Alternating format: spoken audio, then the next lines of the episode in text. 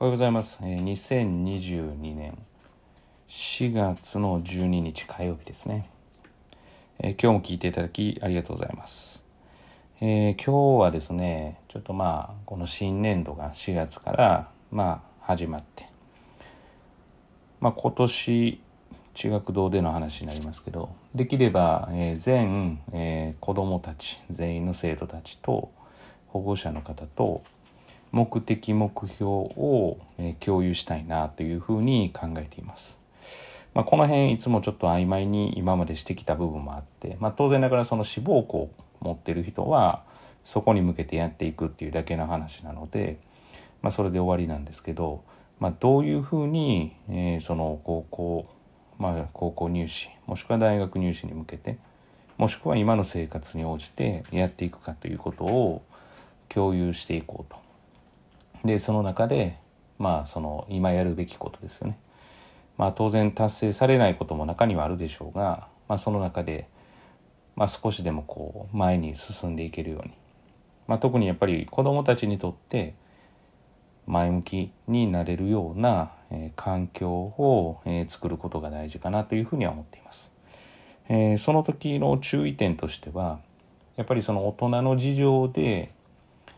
えー物事を取り決めない。ただし、えー例えば何て言ったらいいんですかね。経済的な事情があって、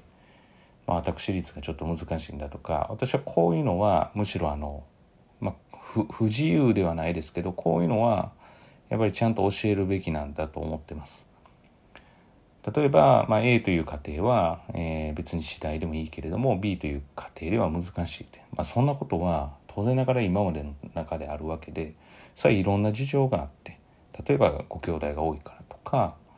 まあさまざまな理由が当然こうまあ挙げられないもの私が想像できないものもたくさんあるでしょうからそういったことを含めるとまああのできるできないをしっかり分けるんだけれども、まあ、それ以外の部分でまあそうですね大人がこうしてほしいというよりもやっぱり子どもたちがこうしたいということをこうバックアップしていける。で、えー子どもの成長というのはやはり早いですから大人が思っている以上に、えーコロコロ変わります。でそのコロコロ変わるっていうことも決して悪いことだけではない。まあその中にはいいことも含まれているのでそういったことも含めて共有できればなというふうに思っています。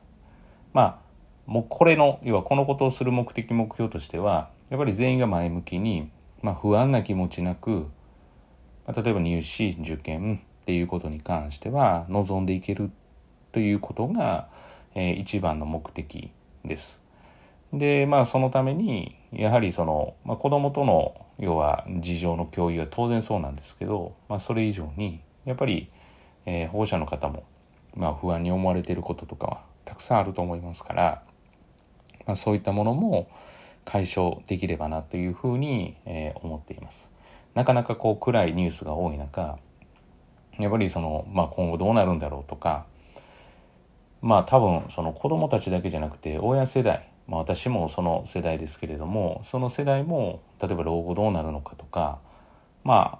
あ不安なことってたくさんあると思うんですけど、まあ、そういったことをこう一つでもまあだからお子様に関わる受験とか、えー勉強に関しては少しでも解消していただけたらなというふうに思っています。